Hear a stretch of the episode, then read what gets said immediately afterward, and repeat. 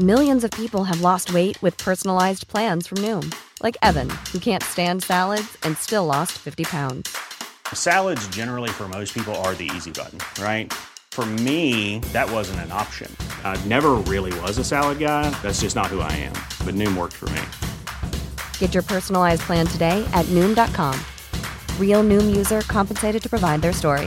In four weeks, the typical Noom user can expect to lose one to two pounds per week. Individual results may vary. Heraldo Podcast, un lugar para tus oídos. Noticias del Heraldo de México.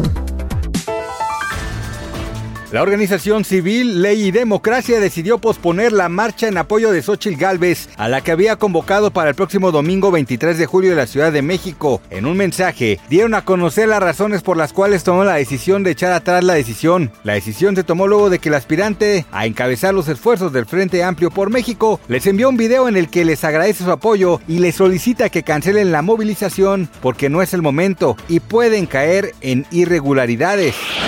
El presidente López Obrador informó que como no puede demandar en Estados Unidos por daño moral a César de Castro, abogado de Genaro García Luna, le enviará una carta la cual dará a conocer la próxima semana. En la conferencia mañanera dijo que tras consultar con sus abogados, le indicaron que de Castro está protegido por las leyes de ese país. No se les puede acusar por difamación y daño moral, explicó. López Obrador comentó que por la recomendación de los abogados no lo puede demandar, ya que el abogado de García Luna puede argumentar que estaba cumpliendo con su deber de defender a su cliente y que puede preguntar cualquier cosa, que es parte de su oficio.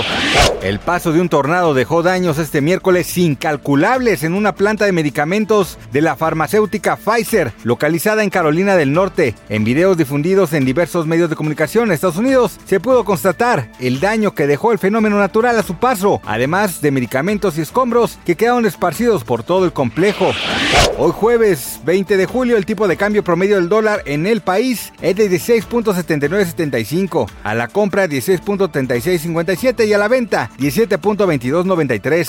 El día previo, la moneda nacional cerró sesión con una apreciación de 0.21% y registró un mínimo de 16.7075 unidades por billete verde. De acuerdo con Gabriela Siller, directora de análisis económico de Banco Base, estos valores serían una señal de que la divisa mexicana puede continuar apreciándose e incluso podría llegar a los 16.50. El valor más bajo al que podría llegar este año son los 16.40 pesos.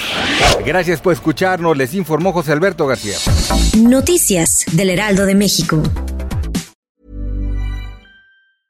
Hey, it's Paige DeSorbo from Giggly Squad. High quality fashion without the price tag. Say hello to Quince.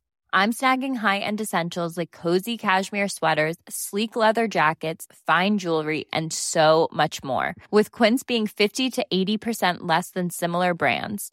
And they partner with factories that prioritize safe, ethical, and responsible manufacturing. I love that. Luxury quality within reach. Go to quince.com slash style to get free shipping and 365 day returns on your next order. Quince.com slash style.